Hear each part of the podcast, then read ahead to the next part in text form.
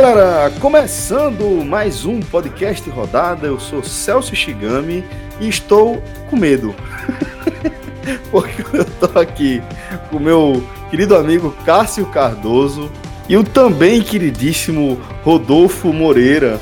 É, e Rodrigão, você que está aqui comigo nessa, é, eu conf... não sei você, mas eu confesso que estou com medo do tamanho desse programa que a gente vai começar a gravar agora. Porque. Veja, eu tô tranquilo.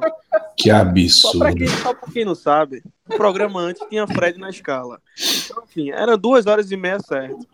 Quando o Celso entrou, eu fiquei tranquilo. Rapaz, Fred, velho, coitado, uma hora dessa tá dormindo, sono do justo, senão tá gravando outro tele, né? tá, eu tá acho gravando, que não... tá gravando o tele, tá na série C. Tá na não dá pra reclamarem muito, não, porque eu não era nem pra estar tá aqui. Eu tava escalado pra série C, de repente me jogaram aqui, oh, então. Olha, tá vendo aí? Não dá jogador, pra turma. Jogador, Tamo jogador. junto pra fortalecer o time da galera que gosta de falar, meu irmão. Boa, jogador, apareceu, apareceu aqui a mudança da situação e a gente vai meter, matar a bola nos peitos. Vamos embora.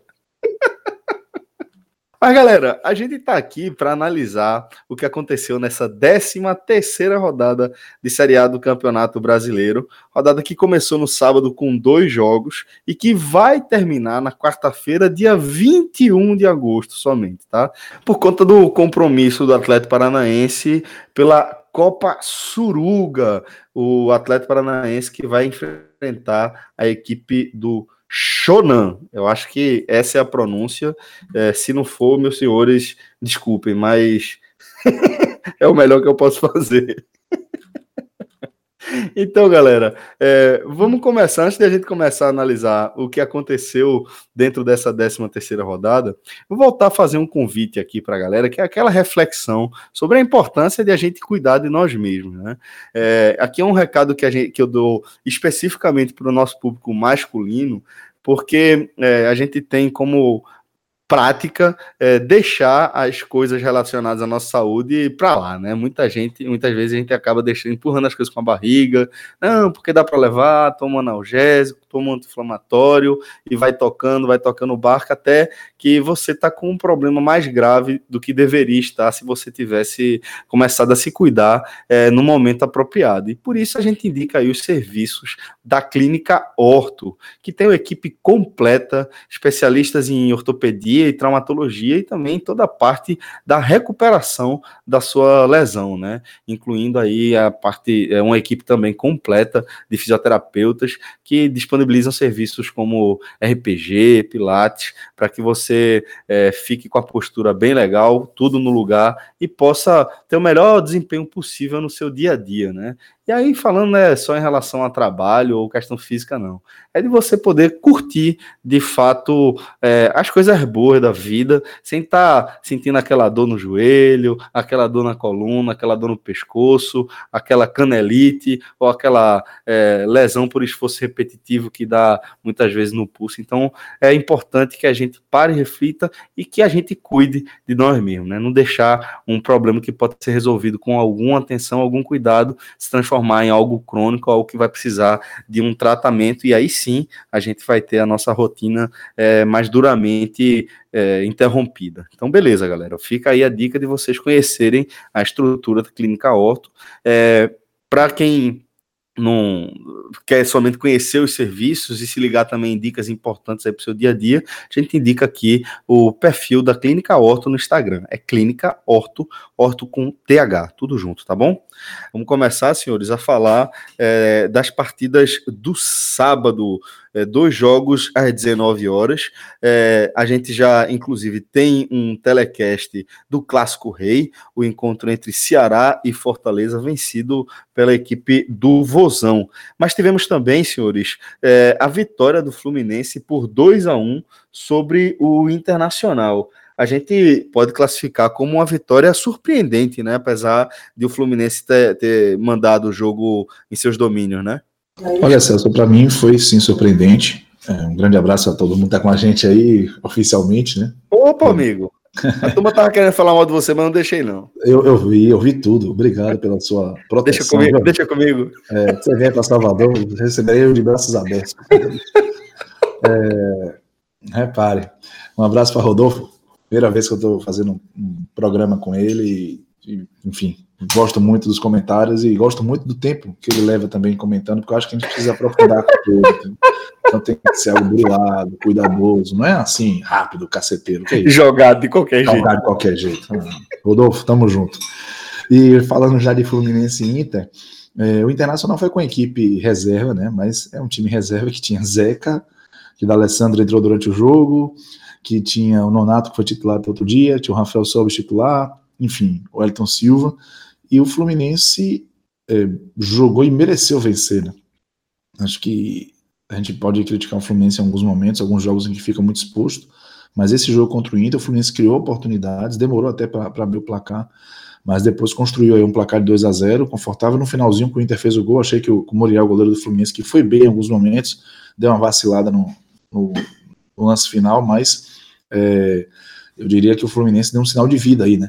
Importante, porque saiu do Z4 e o Inter tá dando toda a pinta de que vai deixar o brasileiro como terceira via, porque tá bem na Copa do Brasil, semifinalista, vai pegar o Flamengo pela Copa Libertadores nas quartas de final, então deu para entender é, a postura do Internacional, a decisão de jogar esse time com esse jogo com a equipe mesclada, Inter que tem um, uma campanha fora de casa muito ruim, mas eu tenho certeza que esse jogo especial o torcedor teve bem, é, vamos dizer assim, compreensão com o que aconteceu com o Internacional, porque o foco está claramente em outras é, competições. É, vou já pegar o gancho de Cássio. Primeiramente, dizer também que é uma participação massa estar tá dividindo o microfone aqui com ele pela primeira vez. Uma saudação especial para todo mundo que também está ouvindo. Um abraço para Fred, para Rodrigo, que está aí fazendo a edição. Fred é, não tá, não, viu? É, eu, vou pedir ele tá- desculpa. Tá, ele tá me motivando. Meu, é não, eu vou, pedir, eu vou pedir desculpa ao meu ilustre amigo Celso Tigano, mas é o primeiro telecast que eu faço, acredito, sem é, a participação de Fred. Então, tá aí a justificativa. E tá gravado na cabeça. Eu tô sempre concordando com o Fred, sempre discordando de Fred, mas tá aí errata. Companheiro Celso Tigami, um pouco mais sucinto na, nas apresentações. meu querido. Mas vamos embora. É, queria que você fizesse a observação sobre essa vitória do Fluminense sobre o Internacional, para saber se de fato você achou surpreendente, apesar de o Fluminense ter jogado em casa e de o Inter ter mandado o time reserva aí. É, eu não diria surpreendente, Celso.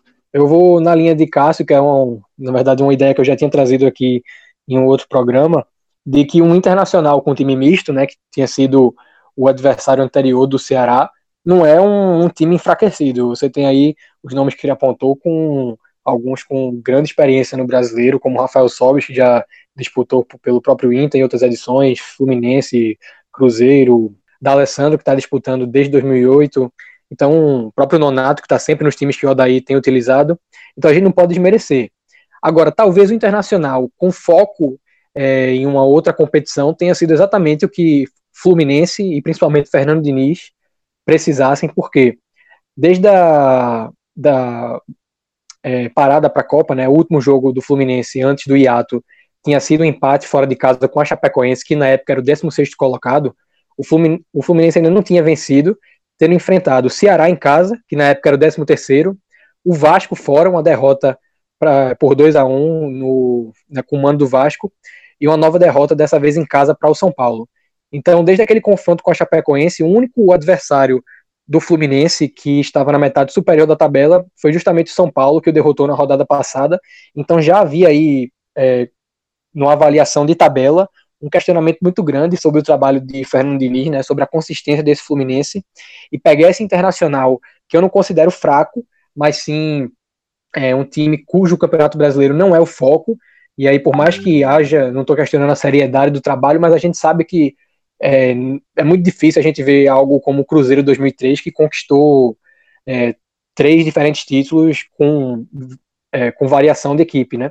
Então é algo que, historicamente falando, tem um, um certo peso a favor de quem, de quem, tá, quem é o adversário. Então foi um adversário interessante para o Fluminense e por conta disso eu não creio que tenha sido uma vitória surpreendente. foi sim uma vitória aliviante, porque esse ato, esse jejum, né? O Fluminense não vencia uma partida desde a quinta rodada, uma vitória sobre o Cruzeiro, que também é um time que vem poupando atletas. E curiosamente, a outra vitória tinha sido sobre o Grêmio, que também é uma equipe que vem aí desde essa chegada de Renato Gaúcho oscilando os atletas do time reserva e o time titular. Então, até aqui, somente vitórias do Fluminense sobre equipes que estão com foco em outras competições. O que traz tanto um questionamento né, sobre esse trabalho é, de Fernando Diniz no brasileiro, como também uma, é, um paralelo aí que a gente faz com relação à força que essas equipes, é, no papel tão fortes, conseguem imprimir na competição, né? Porque são é, times muito acima da média, um Cruzeiro, um Fluminense, é, desculpa, um Cruzeiro Internacional, um Grêmio, mas que diante desse Fluminense e, e de outros adversários estão deixando muito a desejar, sobretudo né, o Cruzeiro e o Grêmio que estão na metade inferior da tabela. O Inter ainda está na briga por outro campeonato. Mas a leitura, Celso, que eu faço é justamente essa, de que não foi uma surpresa e sim um grande alívio para a torcida do Fluminense e para o seu treinador. Verdade, verdade. Concordo com o, a linha que vocês dois seguiram aí. Então vamos seguir também por aqui com a rodada, já na faixa das 11 horas, já tradicional, deixa o Domingão da galera animar desde as 11 da manhã. O Santos, que segue na liderança agora da Série A do Brasileiro, passeou, né? Passou por cima, passou o trator sobre o Goiás, 6 a 1 Cássio, é, que aqui a gente pode pontuar aqui dessa goleada do, do Santos, é, sétima vitória consecutiva da, do Peixe. É o Santos se consolidando, Celso, de forma surpreendente para mim, na liderança, porque no papel não é lá um timaço, né? É um time, assim, peça por peça, de meia alta de tabela ali, mas tem um treinador que está mostrando mais uma vez a sua qualidade. O trabalho de, de São Paulo é um trabalho consistente. O Santos tem a vantagem de só jogar o Campeonato Brasileiro, então isso é evidente que ajuda no foco. E tem também algum, mérito da, da diretoria do Santos, e a gente acaba tendo que chamar de mérito por conta da nossa cultura, o São Paulo tomou dois fumos de Ituano e Botafogo, foram duas goleadas, e no Campeonato Brasileiro tomou 4 a 0 do Palmeiras, a única derrota do Santos, e não foi questionado. Eu digo porque a gente conhece a nossa dinâmica, né? É, a gente, a cultura do futebol brasileiro quer que um técnico chegue com ideias diferentes e que as ideias deem certo no primeiro dia. Senão, vem o questionamento, e se no segundo dia não der certo, o questionamento já ganha áreas de razão para demitir as figuras que estão à frente dos times. Então, é, o São Paulo é conseguindo dar esse padrão ao Santos, o Santos está conseguindo vencer seus jogos, Celso, e muito distante do acaso. E contra o Goiás foi um passeio. Foi seis com justiça, com chances criadas, muitas finalizações. O Carlos Sanches, que é um jogador que já está já na reta final de sua carreira, chegou aí a mais uma participação decisiva. Talvez seja o jogador individualmente de mais destaque nesse campeonato brasileiro até aqui. A gente pode discutir se ele, se o Gabigol, mas eu votaria no Carlos Sanches e é, o Goiás acabou sendo a vítima da vez, e vítima com áreas de repeteco, né? Domingo, 11 da manhã, 6 a 1 contra. Outra surra que o Claudinei de Oliveira, também muito conhecido aí em Recife, acabou não resistindo. E aí foi mais um técnico que perdeu emprego nesse campeonato brasileiro, apesar da colocação do Goiás que começou a rodada em décimo, e apesar de tomar 2 6 a 1 ainda é décimo segundo. Mas é, creio que os placares elásticos tenham contribuído muito jogos de Flamengo e ontem contra o Santos para demissão do técnico. Enfim, o Santos ele chega para a ponta e me parece que chega de forma consistente. Vai pegar uma sequência agora de clássico contra o São Paulo, Cruzeiro fora de casa, mas depois pega o Fortaleza em casa é, e perde encerrar o turno, ainda pega Chapecoense e Atlético Paranaense em casa, Atlético Paranaense também envolvido com Copa do Brasil. Então, pode ser que o Santos chegue ao final do turno sustentando essa liderança.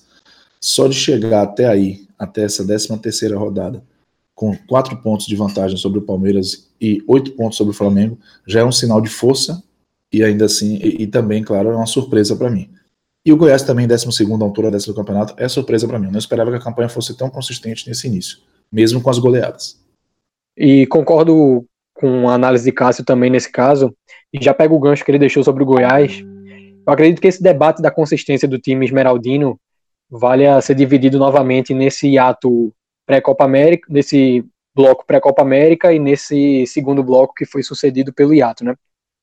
Quando a gente olha a campanha do Goiás antes da parada, ele tinha 15 pontos e ocupava a sexta colocação, isso com um jogo a menos, né? Porque o jogo, a partida contra o Corinthians, válida pela sétima rodada, foi adiada. Então, o Goiás, em caso de. Se tivesse tido essa partida e tivesse vencido, ele poderia ter ido para a parada na segunda colocação, né? Então, seria algo que deixaria todos nós ainda mais boquiabertos. Mas ele parece bem combalido nesse, nesse retorno, porque foram apenas dois pontos conquistados e nas duas derrotas, goleadas sofridas por 6 a 1 diante de Flamengo e Santos. Então, já cabe um questionamento aí, sobretudo por conta desse histórico de Claudinei. Né? No ano passado, ele deixou o esporte em uma situação bem confortável até a parada para a Copa do Mundo, e no retorno houve um, é, uma curva descendente que culminou na sua demissão e no posterior rebaixamento do esporte. Não soube lidar fundamentalmente ali, acho que a gente pode identificar como a gênese da, da girada de chave, barca começando a, a virar, afundar, foi que ele não soube lidar com a situação de Michel Bastos, né? Que é, acabou forçando a entrada dele no time e Claudinei teve que em criar uma forma de atender, de, se, de ceder a essa pressão e acabou se perdendo, não soube retomar, né? Exatamente, Celso. E já deixa aí um. Nas condições culturais que o futebol brasileiro tem, já começa a se criar um questionamento, sobretudo por esse histórico, mas também pelas goleadas, né, pela dificuldade em retornar a obter os resultados. A medida que ele vai permanece nesse jejum, é, parece que a bola de neve vai se tornando a cada rodada, vai dobrando de tamanho, e a gente sabe que quando isso acontece é muito difícil segurar. Sobretudo porque o Goiás tem um histórico bem, é, bem pouco paciente, né? Se viu, esse, se viu isso esse ano com o Barbieri, que foi demitido após um, um estadual muito bom, mas que acabou não culminando no título. E com relação ao Santos, é sem dúvidas a equipe mais prazerosa de se ver jogar nesse campeonato. É um Santos que a gente esperava que apresentasse uma diferenciação na, no, na prática do futebol pela escolha de seu treinador e que é, também tem demonstrado uma pluralidade em seu elenco muito grande no sentido de utilização dos recursos, né? Porque quando a gente olha, o Santos é a equipe do campeonato que menos utilizou diferentes atletas, né? São apenas 24 jogadores utilizados até aqui. O primeiro atleta que o Santos utilizou, é, que não tinha atuado no primeiro bloco de jogos e que somente estreou agora, pós parada para a Copa América, entrou em campo pela primeira vez nesse confronto contra o Goiás. Então é um time que tem utilizado um grupo reduzido de jogadores, mas tem sabido dar encontrar variações, né? O próprio Carlos Sanches, que o Cássio mencionou, é um atleta que é, consegue performar em diferentes posições, Diego Pituca, o próprio Soteudo. Então é um time que tem encontrado alternativas, apesar de não estar tá no mesmo patamar de grupo que Flamengo, Palmeiras e agora o São Paulo também com as chegadas dos dois laterais estão apresentando, mas o que vale é isso, né? A gente prima pelo futebol e não pelo time no papel. Acho que é o, o grande mérito desse Santos é se diferenciar dessa maneira, Celso. Bom, depois a gente teve a vitória do Botafogo, né? Que fez as pazes é, encontrando o Havaí, o lanterna dessa Série A que segue é, firme nessa sua busca por, pela quebra do recorde do América, né? Então, melhor para o gigante, né, Cardoso? Pois é, Celso, melhor para o Botafogo que conseguiu vencer um jogo depois da Copa América e de um formato diferente do que vinha conseguindo propor com o Barroca, né, com o Eduardo Barroca. Botafogo contra o Havaí foi um time que teve menos a bola, não finalizou tanto, mas foi mais eficiente. Fez um gol no primeiro tempo com Alex Santana de fora da área. E depois, no segundo tempo, o Benevenuto, é, de cabeça, ampliou e deu números finais contra um Havaí que se mostra seríssimo candidato a, a ser o recordista de negativo, né? De, da, da, da Série A em pontos corridos. Tá se empenhando, tá se empenhando. Tá, tá, o, o Alvará para competir já foi emitido, ele já está inscrito.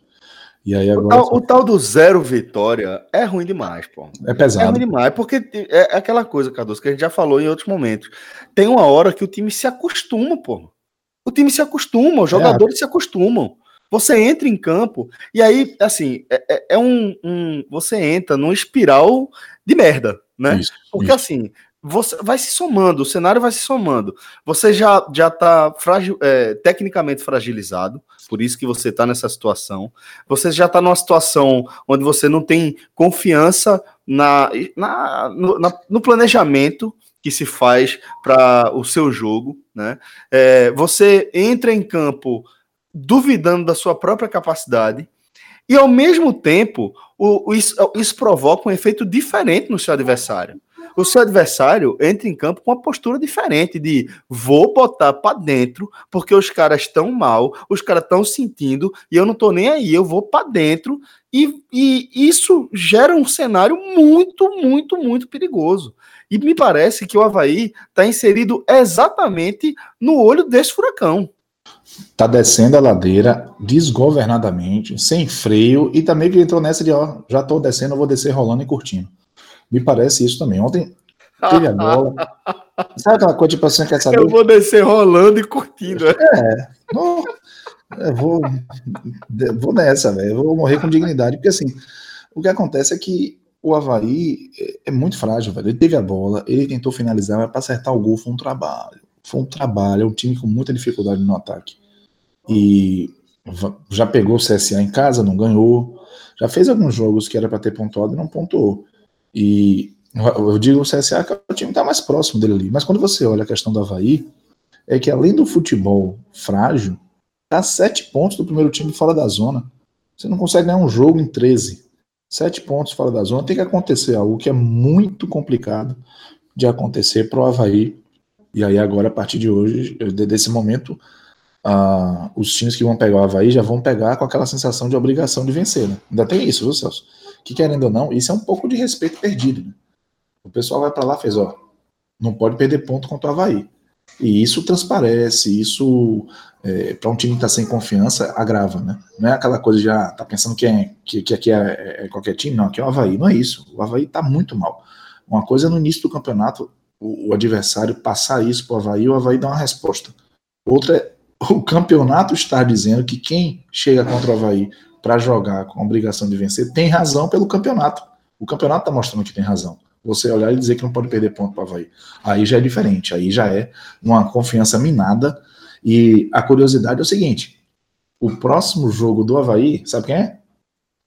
Cruzeirão da Massa, que está na zona de rebaixamento e todo embolado. Então, eu tenho curiosidade para saber como esse jogo vai desenrolar. Porque o Cruzeiro também, pois nos é. últimos 17 jogos, só ganhou um. Já já a gente fala dele. Pois é. é Rodolfão, é, o, o Havaí, assim, eu acho que ninguém consegue encontrar uma razão concreta suficiente para que você siga acreditando que o Havaí pode dar uma reviravolta e sobreviver milagrosamente aí a degola. É, mas a gente sabe que dentro do clube, no ambiente é, do futebol, do vestiário, é, é um pouco diferente, né? Não dá para você simplesmente abandonar a competição e a competitividade de uma hora para outra. Eu queria saber como é que você enxerga aí esse conflito, né? Porque se você for pensar de forma mais pragmática, já é o caso de o Havaí se preparar para a Série B do ano que vem. Já é o caso de o Havaí começar a, a preparar o terreno onde ele caia minimamente mais confortável. Mas para admitir isso para a rotina interna do clube é um negócio meio complicado, né? Eu vou fracionar as tuas perguntas, Celso, para responder ela em diferentes partes. É, eu vou começar com esse questionamento de você estar tá se preparando já para o ano que vem, que é, ao meu ver, algo que o Havaí já tem sido feito. Né? Quando a gente olha o histórico recente do Havaí, de 2014 até aqui, ele nunca teve consistência na divisão, né? Ele está sempre oscilando aí na gangorra da Série A com a Série B. 2014 estava na Série B, 15 na A, 16B e assim vai. E agora ele dá sinal de que a gangorra vai tender novamente para baixo, né? Mas para mim isso, o próprio fato da gangorra estar tá oscilando é uma amostra de que e ele está reagindo no ano seguinte, é uma amostra de que ele tem se preparado. Eu uso como exemplo 2017, que foi um ano que o Havaí foi rebaixado sem trocar treinador, né? Ele foi de Claudinei durante as 38 rodadas, acabou rebaixado, mas bateu e voltou em 2018, assim como tinha feito em 2016. Então, é algo que o Havaí já tem feito, né, tem entendido que esse firmamento na Série A é algo difícil de se fazer quando você está lutando contra uma estrutura cada vez mais discrepante, né, e o, momento do, dos times de ponta do cenário nacional evidencia isso cada vez mais. Mas ainda assim não dá para encontrar explicações para o campeonato do Havaí, né? É, não ter vencido nenhum jogo, so, sobretudo considerando que ele enfrentou em casa CSA, Ceará e Goiás, não desmerecendo nenhuma das equipes, mas para quem quer ficar na Série A, você não vencer nenhum desses três jogos na sua casa é, é bem preocupante e um indício muito ruim de que isso vem acontecer com equipes mais qualificadas, sobretudo de maneira consistente, né? E a única maneira de tentar buscar isso é com avaliação bem densa desse grupo do Havaí. Né? A atual campanha do Havaí ela tem cinco gols marcados. Um desses gols foi contra, né? o adversário deu a contribuição, e os outros quatro foram marcados por quatro diferentes jogadores. Né? Então não tem nenhum jogador desse Havaí com mais de dois gols na competição, assim como não tem nenhum jogador do Havaí com mais de uma assistência. Né? O Havaí tem, dos quatro gols que ele marcou, excetuando aquele gol contra, é, os quatro saíram de assistência de jogadores diferentes.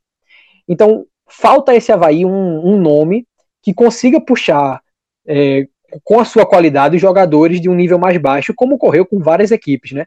Você falou aí desse América do Natal de 2017, de 2007, desculpa, e de fato ele é um time que não tinha também essa cara.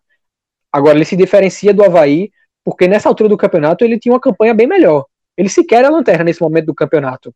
Agora, outros times que a gente cita como a gente costuma citar, né, como case de reação, o Náutico de 2007 que teve vários bons jogadores, como Júlio César que passou pelo menos mais 10 temporadas jogando na primeira divisão, é, Geraldo, Daniel Paulista, boa parte desses jogadores começou a jogar mais para metade do primeiro turno, estava ali no banco, então realmente chegou depois, mas ele tinha Costa desde o começo do campeonato, que foi um cara que no começo difícil que o Náutico teve, conseguia buscar um empate num chute de fora da área ou numa finalização é, com a ponta do pé, como foi um gol de uma vitória do Náutico sobre o São Paulo em 2007, o São Paulo que vinha de um título brasileiro.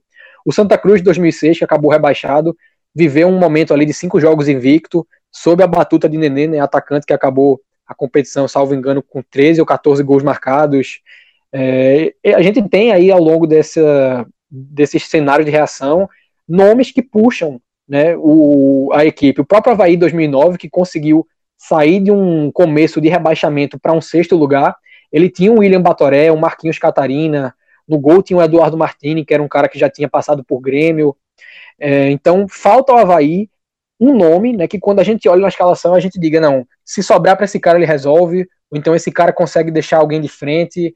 Não, a gente não consegue encontrar na escalação titular, no banco do Havaí, e nem consegue ver chegando no Havaí, né, através de uma prospecção de reforços, um nome, é, eu não digo nem badalado, mas que a gente consiga enxergar potencial de mudar a situação do Havaí no campeonato, mesmo que é, não seja uma reação que culmine em permanência, mas que crie, é, como foi com esse Santa Cruz de 2006, é, como foi com o próprio esporte ano passado, é uma condição de reação. É, o Havaí, ao meu ver, caminha para um, uma briga em que ele realmente vai tentar fazer uma campanha minimamente honrosa para não estar tá figurando ali naquela lista de Santa Cruz 2006, Náutico 2013 e América do Natal 2007. É, a gente esperava a dificuldade do Havaí, mas esse contexto de é, desprovido de vitórias, essa falta de perspectiva é algo que assusta. E deve estar tá sendo bem ruim você tá torcendo para o time Florianópolis, considerando o momento do Havaí, o que tem acontecido com o Figueirense na Série B, né? A coisa tá braba para a turma lá. Bom, é, enquanto o Botafogo estava vencendo o Havaí, o Flamengo estava tomando um atropelo de painho, cascadoso, irmão. tem telecast aí à disposição da turma, né? É, tem telecast. Uma pena que ontem, quando a gente gravou, né, eu tinha eu não podia desfrutar da oportunidade de gravar ao lado de Fred Figueiredo um 3 a 0 em cima do Flamengo, senão eu tenho certeza que a gente tinha muito assunto para debater ali, muito. né? Mas a gente teve que fazer um pocket de 45 minutos, né? um Você, pocket. Um pocket. Você analisando um jogo é, com muita, é, com muita, muito cuidado, com muita qualidade conduziu, né? Essa, essa conversa assim de uma maneira bem objetiva. É, mas é, tá lá. E é um programa bem bacana. Eu, eu voltei. Eu, a gente escuta quando faz e escuta novamente depois de pronto, claro. E a galera quiser acompanhar aí mais detalhes sobre Bahia e Flamengo, tem lá o telecast exclusivo do jogo comigo, com o Fred Figueroa, com o grande Celso Shigami, o moderador. Pense uma atividade que eu não quero, não quero desempenhar nunca, velho. O moderador. Parece cara de. Parece coisa de, de, de ditadura, porra. É, mas você é suave na nave. sempre, sempre. E antes de a gente seguir com os jogos da faixa das 19 horas do domingo, galera, vou só compartilhar com vocês um teaser, tá? Do que vem por aí. Rodrigão já tá metendo a mão na massa, preparando aí é, o, a edição do vídeo, né? Tá na edição do vídeo do nosso carro cast da aventura que foi acompanhar Esporte Curitiba na Arena de Pernambuco, naquele pé d'água, hein, Rodrigão? Mas. A turma a levou bordo... pouca chuva, né? Mas a gente tava a bordo de um espaçonave, né? A T-Cross é sacanagem aquele carro. Minha nossa, velho. Realmente, Celso, é um carro espetacular. Inclusive, o estagiário cresceu, teve a cresceu. oportunidade de dirigir a T-Cross. Fred ficou desconfiado. Ele falou: meu irmão chegou com algum arranhão. Eu falei: peraí, menino. Rodrigo dirige muito mais que tu, porra. Tu é doida. Pelo amor mandei, de Deus, Fred. Mandei foto lá no Clube 45. Cresci, cresci. Ô, meu irmão, mandei palminha. Parabéns. Mas, velho, é um carro espetacular que reúne aí tudo que a Volkswagen apresenta para o mercado, né? E com uma pegada de fato é, bem contemporânea que dialoga de fato com o mercado de agora. É um carro que está super ligado, não apenas na questão do conforto na segurança, que isso é uma dobradinha clássica da Volkswagen. É um carro que, como todo Volkswagen, é um trator, não vai te deixar na mão. E acima de tudo, a questão da economia. Irmão, o motor daquele carro é um SUV, tá? Um SUV de luxo. E você, com motor 1.0, que faz com que você rode na cidade sem nenhuma preocupação. E aí, Rodrigão pode é, confirmar o que eu falei desde a primeira vez que eu fiz o test drive. A bicha responde quando a gente chama. A saída dela é absurda, né, não, Rodrigão? Inclusive, Celso, eu tenho um relato para fazer aqui. Você não sabe. Já tô mas... sabendo. Já tô sabendo. voltamos, voltamos da Arena de Pernambuco, eu, Fred e Cássio. E quando a gente saiu do estádio, o carro apresentava 20 quilômetros de autonomia. A gente saiu da Arena. com medo, muito, com medo muito mas esse, esse foi realmente o test drive. A T-Cross é realmente econômica, porque a gente chegou ali na Abdias, ainda com 5 km de autonomia e Sobrando, sobreviveu. Só quero dizer o seguinte, o problema é que não ouviram quando eu falei na ida, olha só, a gente vai parar para abastecer. E a galera lá, naquela agonia, naquela chuva, no engarrafamento, fez: não, não, não, não, toca parando, depois a gente vê isso. Deu branco aí você, velho. A gente, Mas a gente eu, eu tava seguro, eu tava seguro de que ela ia deixar vocês com tranquilidade. Ah, esse foi o test drive mais real que a gente poderia fazer. Porque a gente voltou de duas horas da manhã, meu velho, do estádio. Não foi bronca, Não tinha mais nada aberto. Em São Lourenço da Mata. Isso, pertinho de tudo. É do lado da minha casa. Ou seja, longe de tudo. Sabe o que é isso aí, velho? Experiência de marca. É foda. Eles foram muito Ô, galera. Mas fica a dica aí para vocês conhecerem a linha da Volkswagen. Vão lá na 19, a unidade da Caxangá e do Arruda, para qualquer serviço que você for procurar. Seja serviço propriamente dito, a parte de pós-venda, peça, revisão, mas também novos, seminovos, se é para frota tem uma condição exclusiva para você ouvir no podcast 45 minutos, basta você chegar lá e se identificar que é a equipe de pós-venda comandada pelo competentíssimo Marcelo Silva, o homem é campeão mundial do é campeão do mundial de, de pós-vendas da Volkswagen, foi buscar esse título lá na Alemanha. Então, um brasileiro que vai buscar um título na Alemanha, a gente tem que respeitar. E Marcelão foi lá e trouxe essa taça. O homem domina tudo na, da pós-venda e a equipe dele está super preparada para receber os ouvintes do podcast 45 minutos. E agora sim a gente segue para os jogos que é, fecharam o Domingão de futebol. Foram três partidas, clássicos, inclusive. Teve a vitória do Atlético Mineiro por 2 a 0 sobre o Cruzeiro o empate entre Corinthians e Palmeiras por 1 a 1 e o empate entre Vasco e CSA por 0 a 0. Então, Cardoso, vamos começar com o clássico de Minas Gerais, com o Atlético Mineiro é, complicando ainda mais a situação do Cruzeiro, como você já havia destacado, né? Pois é, Celso. O Atlético foi lá mais uma vez diante do Cruzeiro e venceu de novo, né? O, o jogo da Copa do Brasil teve o mesmo placar, 2 a 0 O problema do Atlético todo e a sorte do Cruzeiro, porque repara, olha a temporada do Cruzeiro, tá lá na zona de rebaixamento, tá fora da Libertadores e estava a pique de deixar a Copa do Brasil. Tá dizer que tá a pique de deixar a Copa do Brasil é exagerado, né? Mas é porque venceu 3 a 0 no primeiro jogo. Mas se não fosse essa única vitória do Cruzeiro nos últimos 17 jogos, repetir, repetir, a única vitória do Cruzeiro dos últimos 17 jogos. É, cenário, o cenário é, é muito grave, pô. O Cruzeiro estaria fora de todas as competições, velho. Todas as competições. De, falo de luta de, por título. Porque o Cruzeiro é tranquilamente entre o quarto e quinto elenco, no máximo em é, é folha do, do, futebol brasileiro. Não é para estar onde está. E aí tem essa. É, é, que apagar esse incêndio aí, porque tá na semifinal da Copa do Brasil, luta pelo tricampeonato, mas vem jogando mal. O próprio jogo 3 a 0 contra o Atlético Mineiro, ele aconteceu, parece que foi aquela, aquele dia que tava tudo dando certo, e de fato Pedro Rocha acertou um chutaço, é, é, teve bola que bateu nas costas de zagueiro, voltou, o Vitor tava de costas, a bola entrou, a coisa foi acontecendo, né? Mas vem jogando mal, já não é de hoje. E o mais curioso é o seguinte: é o último, foi, foi o último time a ficar invicto né, no, no futebol brasileiro no início da temporada mas deu uma degringolada aí pesada e tá nesse caminho. O Atlético Mineiro não tem nada com isso. O Atlético Mineiro joga aquele futebol meiota total. Eu, pelo menos, não acho um futebol atraente, mas um futebol que vai conseguindo trazer resultado. Ele tá se mantendo. Ele tá lá buscando é, essa vaga de Libertadores. Tá com o mesmo número de pontos que o Flamengo, o mesmo número de jogos. Olha os dois elencos. A gente tem ideia, quem tá jogando muito no, no Atlético Mineiro, sendo decisivo, é Vinícius, que o Bahia fez questão de não renovar no final do ano passado.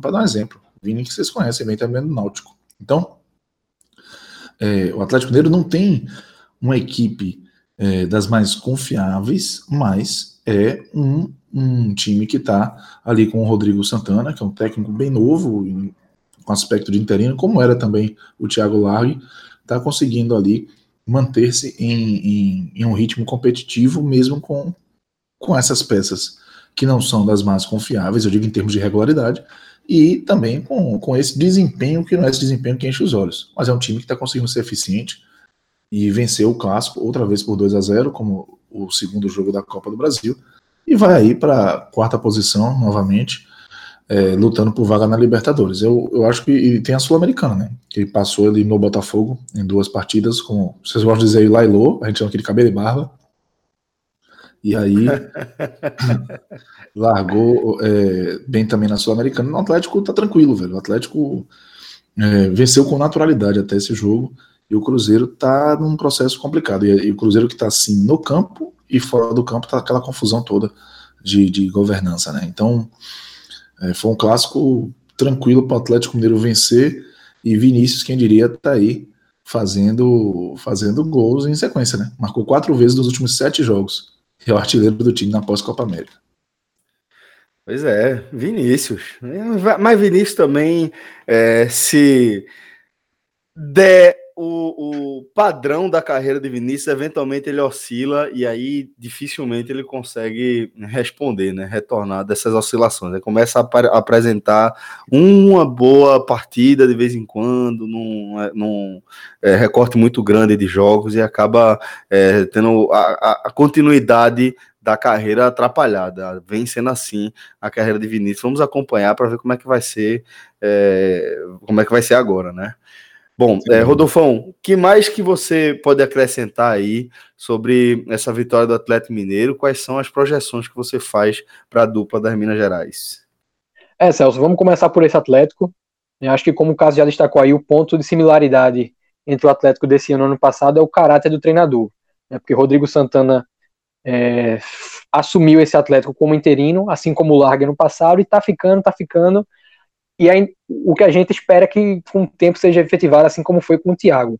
O problema é, esse Atlético, apesar de tradicional e apesar de ter um elenco qualificado, ele está abaixo dos seus concorrentes, né, em briga por Libertadores, acabou caindo para o Cruzeiro na Copa do Brasil, mesmo em cenário de crise. ainda tem a Sul-Americana, mas nesse escopo de brasileiro, o campeonato dele é esse aí. É uma briga pelo quarto lugar, é buscar uma classificação direta a Libertadores, mas ele não tem estrutura de grupo para buscar um título, né? Falta esse corpo ao Atlético.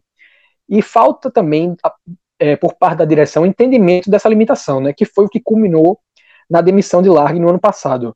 O Atlético não entendeu que ele estava fazendo um trabalho é, adequado para o plantel que tinha, se esperava que ele conseguisse honrar a tradição do Atlético, né, de primeiro campeão brasileiro e conseguir recuperar é, esse posto de campeão, mas como não conseguiu, o Atlético deu uma regredida, tirou, trouxe Levi de volta, que é um perfil diferente.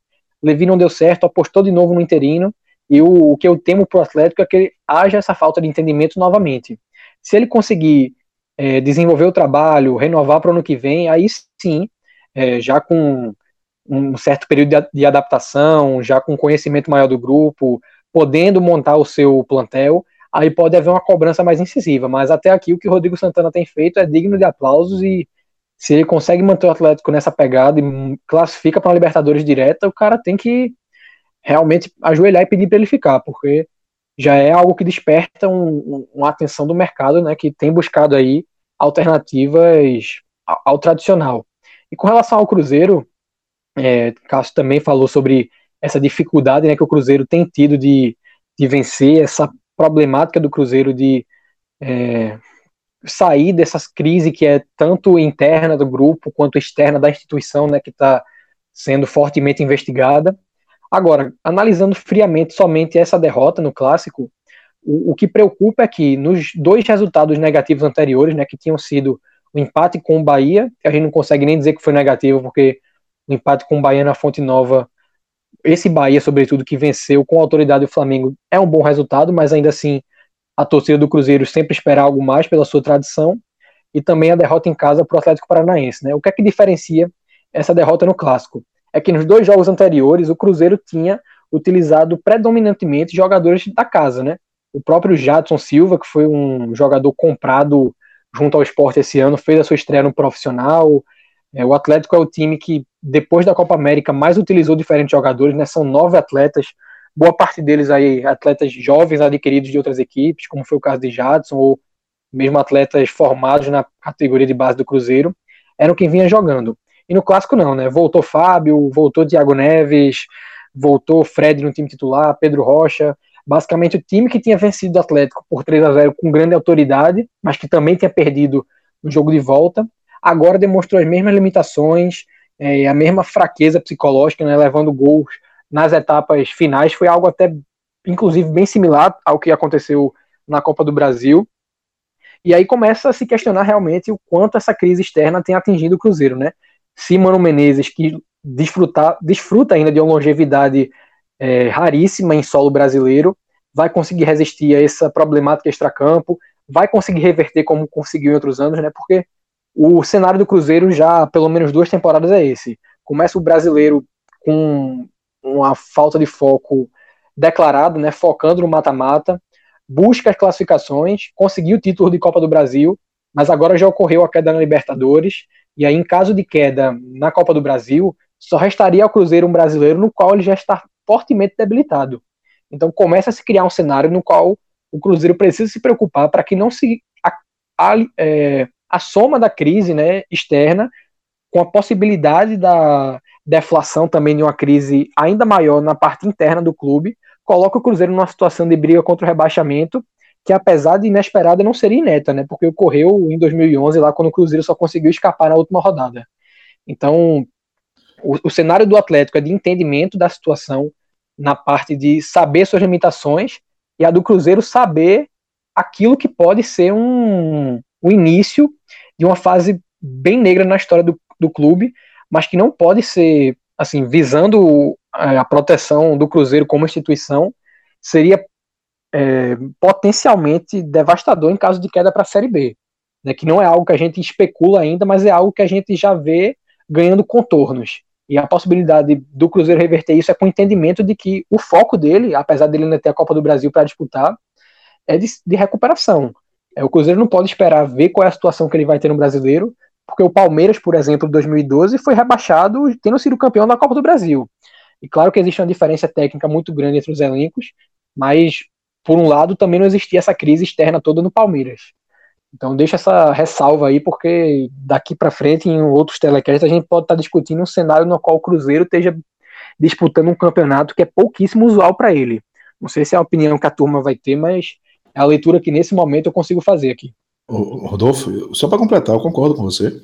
Também. E é o seguinte, em 2011, esse ano que você citou, o Cruzeiro começou arrasador na Libertadores, irmão. Foi o principal time da primeira fase. Tinha Horticosa, tinha, tinha se não me engano, o Thiago Ribeiro. O Thiago Ribeiro jogou 2009. Eu sei que estava jogando muito bem.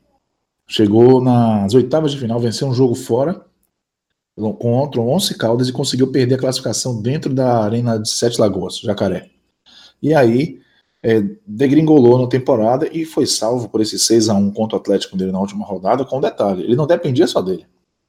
Ele precisava que o Ceará perdesse. O Ceará estava jogando aqui em Salvador contra o Bahia. O Bahia tinha se livrado na rodada anterior contra o Santos. Então, o Bahia estava tentando chegar na Sul-Americana e o Ceará tinha que vencer o Bahia aqui em Salvador. Se o Ceará vencesse o Bahia em Salvador, Cruzeiro podia dar 18 no Atlético Mineiro que não ia resolver. Mas o Ceará perdeu por 2 a 1 e aí acabou rebaixado e o Cruzeiro permaneceu goleando o Atlético. Mas foi excelente lembrança. E tem uma outra lembrança em relação ao que você citou, que foi muito bom você tocar no do Palmeiras. E tem um outro que não ganhou Copa do Brasil, mas que parecia muito improvável cair, que foi o Inter de 2016. O Inter chegou a liderar o campeonato. E de repente foi lá perdendo jogo, jejum de jogos sem vencer, quase um turno sem ganhar jogo. Foi indo nesse, nessa toada, não parecia que ia é, dizer assim, ah, a qualquer momento o Inter dá um, né? reverte essa situação com o time forte que tem, foi líder do campeonato, nessa foi até o fim, é, sem conseguir da zona, porque a zona é meio com areia movediça, principalmente para clubes grandes que sentem uma pressão maior. Né? Quando o, a zona está tá próxima, quando está presente na zona, o aspecto de crise, aquela nuvem negra, aquela coisa do, da pressão, de todo mundo achar que vai trazer, acontecer uma tragédia, troca isso, troca aquilo, isso atrapalha demais o dia a dia do clube. Então o Cruzeiro pode começar a viver um processo desse sendo que não está estruturado administrativamente, né? Está vivendo já um problema. Então eu concordo com você, existe sim uma preocupação que o Cruzeiro tem que ter com esse campeonato, com o campeonato de recuperação. Já é o 18º, só está à frente de CSA e Havaí. Completamente impensável se a gente fizesse um recorte lá para trás, né?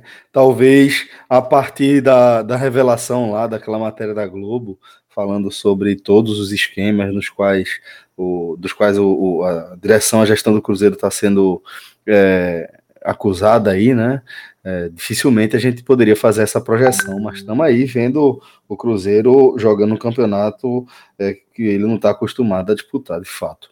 Bom, é, a gente também teve nesse horário o 1 a 1 entre Corinthians e Palmeiras, e aqui, Rodolfo, vale pontuar que esse resultado foi muito ruim para os dois, né? É bem indigesto, Celso. Porque para o Corinthians, né, seria o início de uma possível série de vitórias, já que ele tinha triunfado sobre o Fortaleza na rodada passada, e o Corinthians ainda não conseguiu, né, mais do que duas vitórias consecutivas nesse campeonato, e estava próximo, sobretudo, contra o maior rival, né, e o maior rival que eles com certeza não querem ver conquistando pela segunda vez consecutiva, e o que seria a terceira, né, em três anos, o título brasileiro sobretudo porque o Palmeiras já é o maior detentor de títulos é, dessa competição. Então, para o Corinthians, seria não só a soma de três pontos, mas também uma ofensiva a esse favoritismo do Palmeiras, que já começa a ser ameaçado por um Flamengo fortalecido, por um Santos que demonstra encontrar alternativas, e o gol sofrido foi bem doloroso, mas eu acredito que tenha sido, à medida que foi é, uma dor muito grande para o Corinthians, foi também, de certa forma, um alívio para o Palmeiras. É, claro que os protestos, sobretudo da torcida, demonstram que há uma, insatisfação com essa queda de desempenho, né? Com a. Estão sendo alvo aí da ira da facção organizada do Palmeiras, né? Isso. E desde que o, o Palmeiras, né, que vinha uma sequência aí de nove rodadas com oito vitórias e um empate, voltou da Copa América ainda sem encontrar a vitória, pelo menos no Campeonato Brasileiro, né? E também enfrentou aquela eliminação na Copa do Brasil e mediante a riqueza técnica de seu elenco, né, a qualidade do que o elenco tem, que é assim acentuada pela quantidade, né, na qual essa qualidade está ofertada, realmente é questionável o quanto o Filipão tem conseguido tirar desse grupo, porque o que se espera é que o Palmeiras. É, não dá para dizer que não se espera é absurdo, que ele oscile. É absurdo. É, mas você é não absurdo. espera que ele oscile tanto, né? Pois porque é. é são muitas opções e o Palmeiras continua ativo no mercado, né? Conseguiu comprar de volta um Vitor Hugo, trouxe o Luiz Adriano, chegou o Ramires, voltou Henrique Dourado. E isso não, não é assim uma, uma busca emergencial do Palmeiras, é na verdade um grande luxo né? Porque você tem Arthur Cabral sobrando no ataque, você tem acabou de emprestar Felipe Pires ao, ao Fortaleza, a Guerra chegou no Bahia, então o que o Palmeiras está fazendo é simplesmente é, tornar ainda mais luxuoso o seu elenco e o que colocaria no cenário de perda de título. Fazer aqui um, um exercício de projeção, tá? E é sempre é complicado porque o que a gente vai fazer aqui é meio que especulação em cima de, de fatos e argumentos, tá? Mas entendendo que é uma coisa bem especulativa de fato.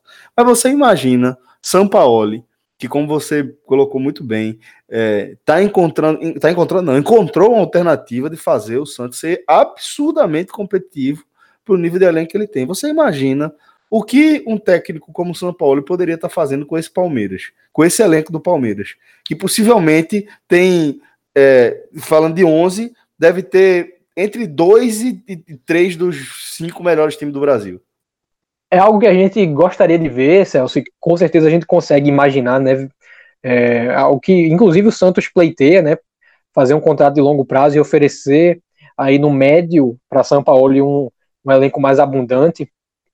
Mas é algo que eu vejo como difícil de acontecer pelo seguinte: o perfil da direção do Palmeiras é de maior pragmatismo. Né? O Alexandre Matos, que é quem capitaneia essa, essa direção executiva do Palmeiras, ele é um cara que o histórico dele no Cruzeiro e recentemente no Palmeiras é de pragmatismo. Ele gere grandes orçamentos, existe uma grande pressão por resultados e ele parece sempre tender a favor de técnicos com maior capacidade de gestão de elenco, que consegue controlar estrelas e trazer os resultados. Né? É o caso de um Mano Menezes, foi o caso de um Marcelo Oliveira e é o caso de um Filipão. As experiências que ele teve com o Novo, né, com um Roger Machado, com o Eduardo Batista, elas deixaram um pouco a desejar.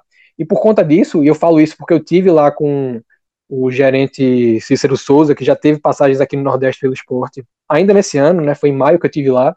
Então, pelo teor da conversa, eu não vejo esse Palmeiras de tamanho investimento é, que tem buscado com assim monopolizado de certa forma o mercado. Eu não consigo ver esse Palmeiras é, buscando. É, o ideal seria isso, né? Mas eu não vejo esse Palmeiras aliando a busca pelo espetáculo com a demanda por resultados, né? Uma torcida que se acostumou com títulos e que quer ver uma Libertadores. Então, até o Palmeiras conseguir esses objetivos, sobretudo de conquistar o Mundial, eu não consigo ver é, a direção, pelo menos a que se encontra agora, tá? Isso não é uma crítica, é só uma observação de filosofia.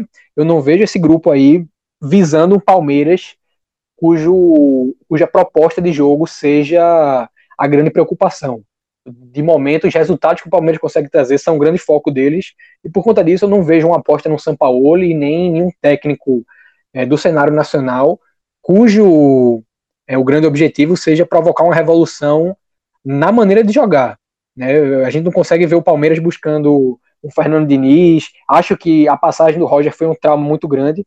E aí, por conta disso, por a necessidade de estar tá buscando esse Mundial que falta, né? A, a, o Guga Chakra vai discordar de mim se ele ouvir esse podcast, mas é, é algo que, comumente falando, se falta ao Palmeiras. Então, não dá pra gente. O, o que dá para fazer é isso aí que você comentou, Celso, é sonhar. Um Palmeiras com esse elenco e com um técnico como São Paulo, no momento, ao meu ver, é um sonho de quem é, aprecia o futebol nacional. É um sonho tipo, sei lá, é, Guga Chakra ouviu 45 minutos. Eu sou otimista, eu sou otimista. Vamos fazer um desafio. Ele já ganhou uma camisa do Fortaleza recentemente, então se a gente se a, se a gente joga as cartas certas, ele começa, ele dá um play. Marca ele diz que ele foi citado. Xi, do Guga Chakra citado. citado. É. Então, oi, Guga, que falaram de tu? É, exatamente. Ele vai ficar logo curioso. Bom, é, seguindo aqui, pode falar. Não, isso, isso, isso vai dizer que se ele ouvir isso, ele vai dar um jeito de mencionar o São Paulo. não, nem, São nem mencionei, né? São o São Paulinho Futebol Clube. Ele vai, vai, vai fazer essa menção. Bom, Cardoso, o que é que você quer acrescentar aí para essa análise do 1 a 1 entre Corinthians e Palmeiras? Vai destacar que é, o Felipe Melo, pelo alto, né, é bom, é, vem sendo um, um atleta tão importante para o Palmeiras e volta e meia. Tem que falar pelo alto, porque não dá para dizer que o Felipe Melo é bom de cabeça, né? Porque ele é não, todo é, pelo alto, pelo bom de cabeça. É, juízo ali é, é, é complicado mas ele tem sido um, um atleta de muita importância pro, pro time e volta e meia ainda faz seus golzinhos e esse gol foi importante, porque o Palmeiras está num processo de recuperação de confiança. Quem diria? Depois da Copa América, vem, vem num desempenho técnico e tático ruim, já não era muito bom, mas piorou, e os resultados não estão vindo. Palmeiras venceu o seu primeiro jogo, foi os 4 a 0 em cima do Godoy Cruz desde que voltou da Copa América. E foi um jogo, o Palmeiras jogou pedra em santo, conseguiu um pênalti ali mandraquíssimo. E aí construiu a goleada depois que o Godoy Cruz se viu obrigado a sair. Mas é um Palmeiras que está vivendo um período de muita instabilidade naquela de oscilar. E um clássico, uma derrota nesse clássico poderia transformar o que já está. Né? Porque assim, eu acho que é exagerado a, a palavra crise para o Palmeiras. Mas a torcida organizada não está pensando assim. E foi muito grave o que aconteceu, ameaça de morte, enfim. Eu acho que o clássico para o Palmeiras foi, foi importantíssimo o Palmeiras sair pelo menos com empate. Lógico que afasta o time da, do, da, da liderança, o Santos abriu quatro pontos, mas tem um aspecto de contenção de danos nesse resultado, porque o Corinthians, além de, de encorpar né, a confiança, Palmeiras ia viver uma semana que já tá, tem sido ruim, na verdade, semanas que têm sido ruins, com uma derrota no, no principal clássico contra o principal rival. E, e com tudo isso, mesmo assim, tendo que o que salvar dessa distância que o Santos abriu, mas tendo que salvar desse jogo com esse empate, o Palmeiras quase venceu.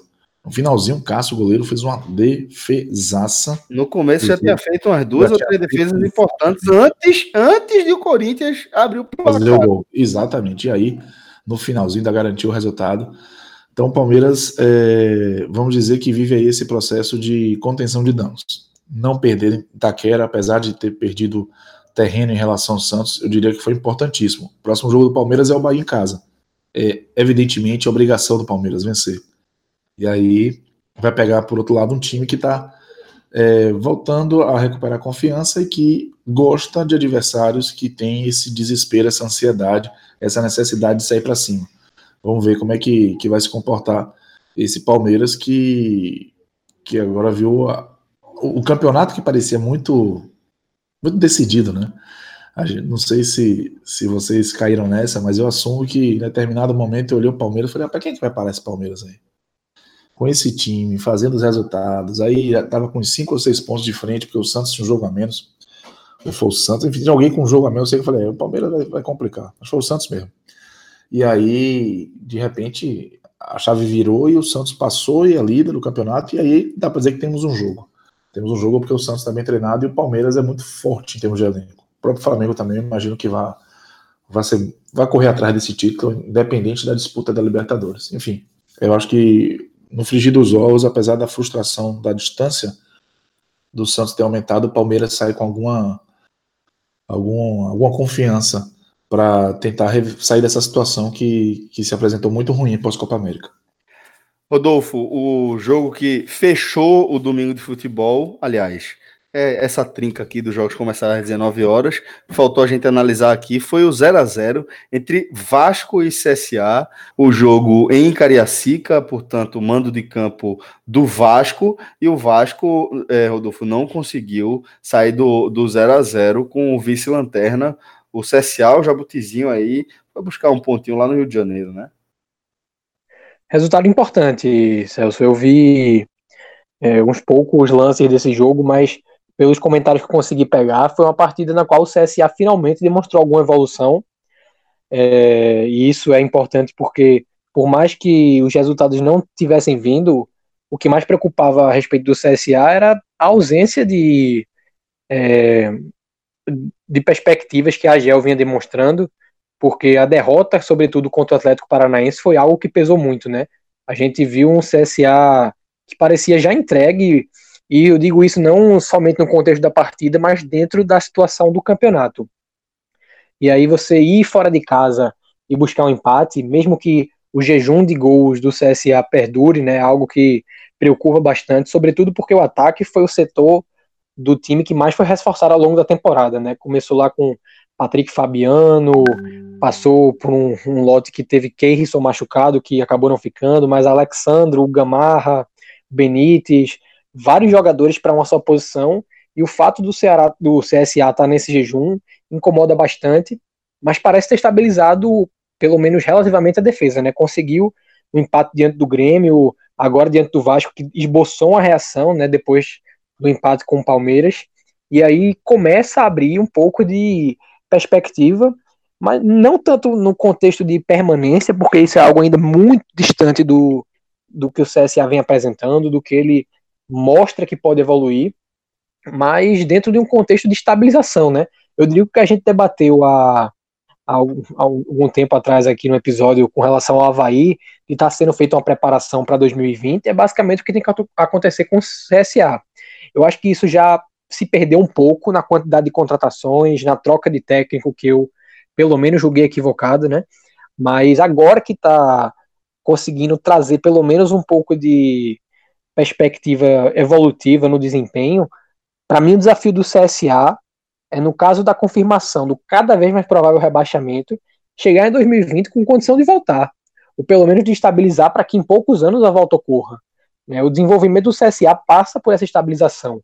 É um time que vinha sem calendário, é, que ninguém esperava há três anos atrás estar tá numa Série B, que dirá numa Série A. Então, estabilizar agora é o foco do CSA e ele não pode cair se, repito, caso a queda se concretize, que é o mais provável, a queda não pode ocorrer de forma que o CSA esteja inviabilizado, né? Que foi o que aconteceu com Santa Cruz, com América de Natal, com o Náutico, e aí esses times se encontram na situação que a gente sabe estarem agora, né? Na Série D, Série C, com dificuldade de subir. Então o foco do CSA tem que ser esse. Né? O CSA não subiu para é, ser um, um, um, ofens, um ofensor às equipes grandes da série da primeira divisão. Subiu para buscar uma estabilidade nacional. E, e para ser breve quanto ao Vasco, né? Um resultado que mina muito a possibilidade de reação que o clube demonstrou. Para mim é um, uma, meio que uma declaração de que a briga do Vasco até o fim da competição vai ser essa. Não consigo ver o Luxemburgo extraindo muito mais desse elenco. Pode pincelar aqui ali um resultado surpreendente, como foi com, é, com a atuação diante do Palmeiras, mas é difícil para o grupo que o Vasco tem, um time remontado que veio de um ideal de uma nova direção que busca otimizar custos. É muito difícil que uma consistência de desempenho e resultados seja mantida. Então, a priori, para o CSA, também como ponto E para Cruzeiro e Atlético, entendimento do que precisa ser feito já pensando no futuro. E para o Vasco, é, o pensamento é de bater os 45 pontos o mais cedo possível. É só aí o Vasco pode pensar em sonhar com algo a mais. Enquanto isso, a briga do Vasco é contra o rebaixamento e não tem tradição que impeça isso. Sobretudo para um time que teve três rebaixamentos nos últimos 10 anos. A briga do Vasco hoje, Celso, é para evitar o quarto. Cardoso, como é que você enxergou esse 0 a 0 que, é que, que tipo de impacto você acha que pode ter tanto na vida do CSA quanto na vida do Vasco? Eu acho que é, é um resultado que pode ter impacto nos dois clubes de forma diferente, está muito na linha do que o Rodolfo trouxe. O Vasco, ele já tinha empatado com o Havaí em casa, né, tomou um gol no finalzinho, agora empatou com o CSA em casa, o jogo foi em Cariacica por decisão do Vasco. E é evidente que para a equipe que está lutando contra o rebaixamento, esses pontos, aliás, qualquer que seja a luta, você não pode pegar dois é, grandes candidatos ao descenso e deixar de fazer três pontos em casa. E o Vasco conseguiu essa proeza. E é evidente que isso gera uma pressão. Se vem de um jogo em que conseguiu empatar com o Palmeiras, então líder do campeonato, fora de casa, e antes tinha vencido o Fluminense, o Vasco com isso tinha dado um, um tinha tido um ganho de confiança forte, a situação fica bem complicada e, e, e, de se cobrar. Porque assim, eu vou dizer, todo mundo sabe disso, né? Era melhor perder para Palmeiras e ganhar do CSA. porque o Vasco teria um ponto a mais e uma vitória a mais. É, foi muito ruim o resultado, foi, foram pontos desperdiçados e pontos que colocam. A, a, a, sensação é de tropeço contra um adversário direto na luta contra o rebaixamento. Com, com, com um prejuízo que é maior do que o benefício de ter provocado um tropeço do líder, entendeu? Pois é, de... o Palmeiras não é adversário do Vasco, isso é uma coisa isso. certa. Não é Exatamente. adversário do Vasco na Série A. E aí o, o, o CSA, não acho que o CSA vai incomodar o Vasco, entendeu? Mas quem é que tá na zona de rebaixamento? O Cruzeiro. O Cruzeiro o, ainda é mais provável sair daí do que ficar. Quem é que vai entrar? O Fluminense, o Vasco, o Fortaleza? A Chape tá lá. E tem três ali na faixa antes do Grêmio, com 14, dois com 14 pontos, um deles é o Vasco e o outro é o Fluminense com 12. Então, é, estão ali na linha de tiro de uma equipe que a qualquer momento se encaixar, ela vai regir, ela vai sair daí. Precisa encaixar, precisa saber lidar com o momento. Então, eu acho que o, o resultado pro Vasco foi muito ruim foi similar àquele contra o Havaí, que foi a estreia do Luxemburgo, se não estou enganado, foi contra o próprio Havaí. Esse empate 1 em São Januário tomou o gol no finalzinho. E para o CSA, o que acontece? O Argel é um técnico que ele, é, ele gosta de pegar os trabalhos, da quase aquela coisa pegada missão impossível, sabe? É, não que eu vou dizer que ele prefira isso, mas tá ganhando é, um, um selinho de bombeiro. É, ele... é o retrospecto dele, é o, o, o, mercado que ele atua é esse aí. E aí, querendo ou não, tá chato. Tá chato jogar contra o CSA. Ele inclui os jogos mesmo, ele deixa o negócio amarrado. É, o CSA empatou com, com o Grêmio também, mesmo formatinho, se defendendo, mesmo jogando no Rei Pelé, e tá aí dando um trabalho do ponto de vista do sistema defensivo. Tomou aquele 4 a 0 do Atlético Paranaense, mas é, nos últimos três jogos tomou 1 a 0 nos últimos quatro jogos tomou esse 4 do Atlético Paranaense, mas 1x0 contra o Corinthians foi no sufoco, na Arena Corinthians. Depois empatou com o Grêmio e empatou com o Vasco fora. Então, é um time que não faz gol, de fato, mas dá trabalho para tomar. E aí, dentro daquilo que o Rodolfo falou, né? Tem que buscar um caminho de, de descer estruturado, de não fazer loucura para não perder a mão e não é provável, dá para dizer isso, Série B do ano que vem, é, não chegar defasado, não chegar com problema de caixa, enfim, com contratos amarrados com valores de primeira divisão, sendo que não vai, sabe, é, é, conseguir manter o padrão de gasto. Então, assim, é, é, serve de, de um alento para o CSA ter uma competitividade e quer saber, se você torcesse para o CSA, por mais que você tivesse visto, vendo a dificuldade do time de, de fazer gol, de disputar a Série A. Você olha ali Cruzeiro e esses dois pontos só na frente. Quem é que não sonha? O cara que torce mesmo, o cara sonha. O cara diz, ó, oh, dois pontos, pô. Vai lá, vamos tentar, enfim.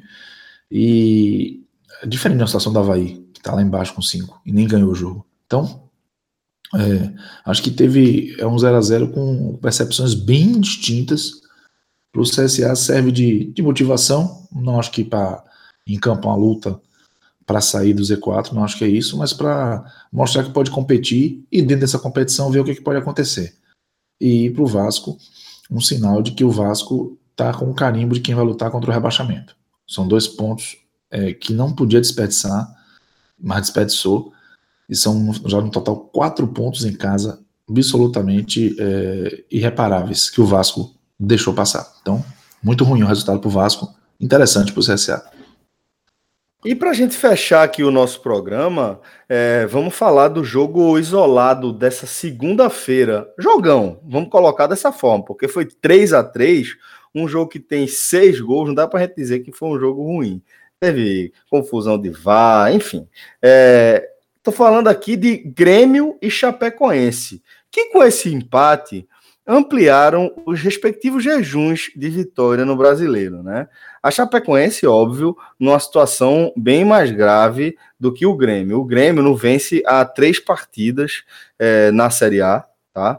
Teve as duas vitórias sobre o Libertar, Lailô também pela Libertadores. É, mas em, falando aí da, da Série A, havia vencido o Bahia, é, depois Empatou com o Internacional, mas até aí tudo bem. É um empate contra o, o rival num clássico fora de casa, mas aí teve um empate com o CSA, já não é mais tão normal, e quando a gente amplia para esse empate com a Chapecoense, já vê o Grêmio numa situação é, mais desconfortável no Campeonato Brasileiro da Série A. A Chapecoense, por outro lado, é, com é, esse empate, ampliou aí para seis rodadas o jejum de vitórias na Série A. A última vitória foi justamente contra o Cruzeiro, como o Cardoso é, pontuou, né? Então, enfim, um jogo, é, mais um empate, mais um empate mais eletrizante dessa vez, né, Rodolfo? É, Celso, bem, bem mais eletrizante, talvez aqui um dos grandes jogos do campeonato, e por um momento pareceu que a Chapecoense ia embalar em mais uma das vitórias surpreendentes dela, né?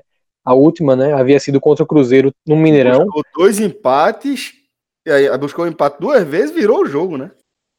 virou e chegou a assim, ter possibilidades. O, o, Grêmio, claro, com muito mais ímpeto, criou bem mais chances, mas a Chapecoense viveu momentos né, em que o contra-ataque foi dado, quando o jogo ainda estava 3 a 2 teve um, uma bola desperdiçada no ataque, acho que pelo Arthur Gomes ainda. Então a Chapecoense jogou hoje é, de igual para igual com o Grêmio.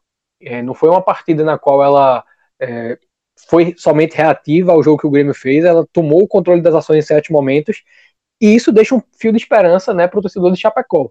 Porque com Ney Franco, a perspectiva da Chapecoense, por mais que alguns desses empates também tivessem vindo, tivesse começado a competição com a vitória sobre o Internacional, é, ela nunca pareceu emplacar de fato.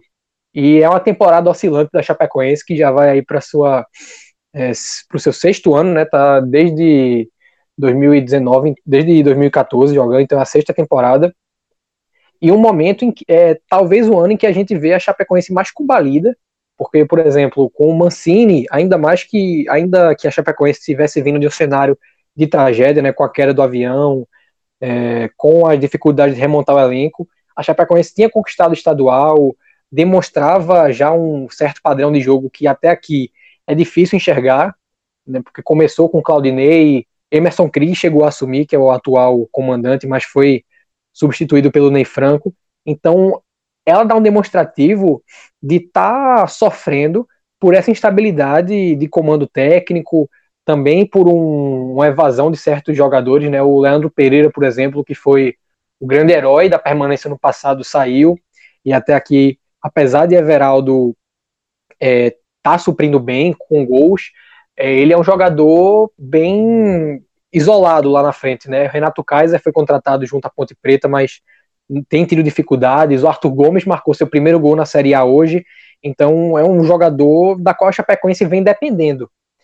E eu enxergo essa dependência como perigosa porque é, a, a, janela fechou para certos mercados, mas ele está exposto a uma lesão, está exposto à suspensão, e aí, em sua ausência, a Chapecoense pode acabar é, perdendo ainda mais pontos, e nesse momento para ela qualquer ponto é valioso, né? Sobretudo para quem tem, é, quem vive essa instabilidade, é fundamental você estar tá sempre, é, quando você perde sua referência em campo, a tendência é da equipe não se encontrar. Então, por mais que tenha sido feito um bom jogo, eu acredito que a gente só consiga dizer que a Chapecoense está reagindo à medida que essas boas exibições se tornem consistentes, né? porque até aqui foram poucos bons jogos realizados nessa Série A. Com relação ao Grêmio, é o bom e velho Grêmio de Renato, né, que está focado em outras competições. Eu acredito que, principalmente para o pessoal de Recife, fique bem evidente na memória o que é esse Grêmio, né, que seguidamente nas temporadas passadas vinha ele do Retiro jogar com o esporte, abriu o placar até com certa margem, né, chegou a fazer 2 a 0 duas vezes e levava uma virada para 4 a 2 5 a 2 é um Grêmio que parece perder o foco em certos momentos, né? Esse Grêmio de Renato que joga outros campeonatos e não prioriza o brasileiro. E é bem o estilo de Renato, né? Se você olha o currículo dele, é algo que a gente já falou aqui, é Copa do Brasil, Libertadores, Copa do Brasil novamente, final do Libertadores com o Fluminense. Renato nunca foi um técnico que priorizou o brasileiro e também nunca demonstrou a consistência necessária para isso, né? Ele é um cara bem de mata-mata, é um cara que consegue crescer na hora certa, mas o brasileiro requer uma consistência que Renato nunca demonstrou nos pontos corridos. Né? Ele está sustentado no Grêmio pelo que ele fez em mata-matas e também em campeonato estadual, mas o, o perfil de Renato Gaúcho nunca foi de brigar pelo Campeonato Brasileiro. Então, para o Grêmio, ali o meio de tabela, desde que ele conquiste alguma coisa, como, tem, como ocorreu nas outras temporadas, vai deixar uma sensação boa ao fim do ano. Agora, em caso de eliminação, aí sim reside o perigo. Porque por mais que eu não veja o Grêmio nem remotamente perto do cenário no qual o Cruzeiro se encontra, a pressão por títulos vai ser muito grande, sobretudo em caso de uma queda aí para o Internacional, seja nessa semifinal de Copa do Brasil ou no eventual duelo na semifinal da Libertadores, certo? Mas o, o, o perigo, tanto para a estabilidade de Renato continuar no ano que vem, quanto para a saúde da torcida do Grêmio esse ano, é uma eliminação. Porque o Grêmio caindo na Libertadores e na Copa do Brasil, eu diria que o dano no brasileiro já é irreversível. O Grêmio não, não vai conseguir mais sequer chegar perto da briga pelo título. E aí vai deixar, pela, pelo que o Grêmio vem feito, tem feito nos últimos anos, pelo futebol que ele demonstra em certos jogos, pela capacidade de crescer em grandes jogos, vai deixar um sabor bem amargo na, no paladar do torcedor gremista. Mas, repito, para mim é o bom e velho de Renato e que está sempre vivendo esses jogos com um roteiro bem diferenciado, né? E o grande expoente disso foi aquele Grêmio Fluminense lá na terceira rodada que terminou em 5 a 4 Esse Grêmio Chapecoense foi fichinha lá na Arena do Grêmio. Cardoso, é, ainda assim dá para dizer que foi um jogão, né? Você gostou? Pô, animado demais, somente o primeiro tempo. Primeiro tempo com frenético, com uns gols interessantes. O gol do Everaldo foi um golaço. O cara deu uma tabacada em cana, mas depois passou pro Jeromel, bicho, para fazer o gol de chapa. Chapecoense duas vezes atrás do placar, conseguiu reagir, é, superou até uma falha do goleiro Tipo, que depois até foi importante no segundo tempo. E pontuou, né? Pontuou na Arena Grêmio. O Chapecoense vem muito mal, muito tempo que não vence. Não me parece é, ainda apresentar forças para sair dessa zona de rebaixamento. É a Chapecoense, na minha opinião, mais fraca desde 2014, desde que está disputando a Série A, mas o resultado é bom. O resultado é bom. O Grêmio ele tem esse, esse perfil que o Rodolfo trouxe, principalmente sob o comando do Renato Gaúcho, de dar umas desligadas aí nessa Série A, mas não é por isso que a gente vai achar simples chegar na Arena Grêmio, somente estando duas vezes atrás do placar e conseguir pontuar. Então, o Chapecoense merece esse crédito. Foi o segundo jogo do Emerson Cris, né? À frente da Chapecoense. É São Cris tem uma história curiosa. Ele já foi é, jogador aqui do Bahia em 2007. Ele era jogador do Joinville. E quando ele foi contratado, um dirigente do Bahia da época foi a Joinville e observou dois atletas. Um era o Emerson Cris. E foi o que ele preferiu. Vocês sabem quem era o outro? Fala, jovem. Ramires, o principal. O que foi pro Chelsea, o que foi pro Cruzeiro. É, ele vem seleção brasileira. Fez gol de cobertura do Campeonato, sabe? É, aí o, o genial dirigente do Bahia resolveu escolher o Emerson é, Cris. Futebol dessas coisas. Tem, é isso mesmo. E aí Emerson veio, fez uns, uns, jogos até interessantes, porque o elenco do Bahia na época realmente era uma situação dramática. E hoje é o técnico da Chapecoense, empatou com o Bahia na estreia e agora conseguiu esse resultado bem interessante contra, contra o Grêmio e destacar esse Everaldo, atacante da Chapecoense, que o cara tá jogando numa equipe que tem muita dificuldade para criar, que tem assim muitos limites técnicos, mas ele consegue se destacar e tá sempre fazendo seus gols. Celso, vou só pegar o gancho do que Cássio vinha falando para fazer a ressalva de que em certos aspectos, com certeza é a Chapecoense mais fraca, mas eu creio que não seja mais fraca no papel. O time de 2014, né, que foi a primeira participação da Chapecoense na primeira divisão, ao meu ver, era muito inferior a esse, que tem um Gum na zaga, tem esse Everaldo no ataque sendo uma referência, um Bruno Pacheco, que é um lateral esquerdo de muito potencial. O que diferencia as duas equipes é que a Chapecoense 2014, que entrou mais ou menos no status que o Havaí e o CSA têm nesse ano, conseguiu resultados muito cedo, né? Surpreendeu desde cedo e aí foi mudando é, a sua, o seu status durante a competição e com isso passou a ter mais respeito. E é algo que tem faltado a Chapecoense, né? Nesse momento, os times já entram em campo contando com os três pontos e para reverter esse, esse quadro, realmente ele precisa do que aquela Chapecoense 2014 e o, o que boa parte das campanhas da Chapecoense desde então é, demonstrou, que é uma consistência, né? É justamente isso que tem faltado para que os rivais enfrentem a Chapecoense sabendo que com o menor vacilo podem perder, perder pontos, né? o Grêmio não pareceu muito é, consciente dessa possibilidade hoje e por isso cometeu os deslizes, né? O, a postura que Cássio destacou aí de um certo. É, a gente pode dizer até uma falta de foco no jogo por conta da competição, é algo que se diferencia bastante do mata-mata. Mas somente para enaltecer aí que eu acho que a Chapecoense hoje, em termos de elenco, está muito superior a alguns dos times que ela conseguiu fazer campanhas que, inclusive, passaram bem longe do rebaixamento. Pois bem, senhores, então dessa forma a gente fecha mais um programa. Obrigado a todos pela companhia. Fico muito feliz que a gente tenha terminado esse programa ainda hoje, ainda nesta segunda-feira. Eu confesso que achei que a gente ia entrar pela madrugada da terça. É, se a gente demora muito no boa noite, nas considerações finais, vai dar problema. Então eu já vou dar uma boa noite, dizer que foi um prazer estar aqui com vocês e até a próxima, meus nobres. Valeu, senhores. Valeu, Rodrigão. Valeu, Rodolfo. Forte abraço a todos, galera. Até a próxima. Tchau.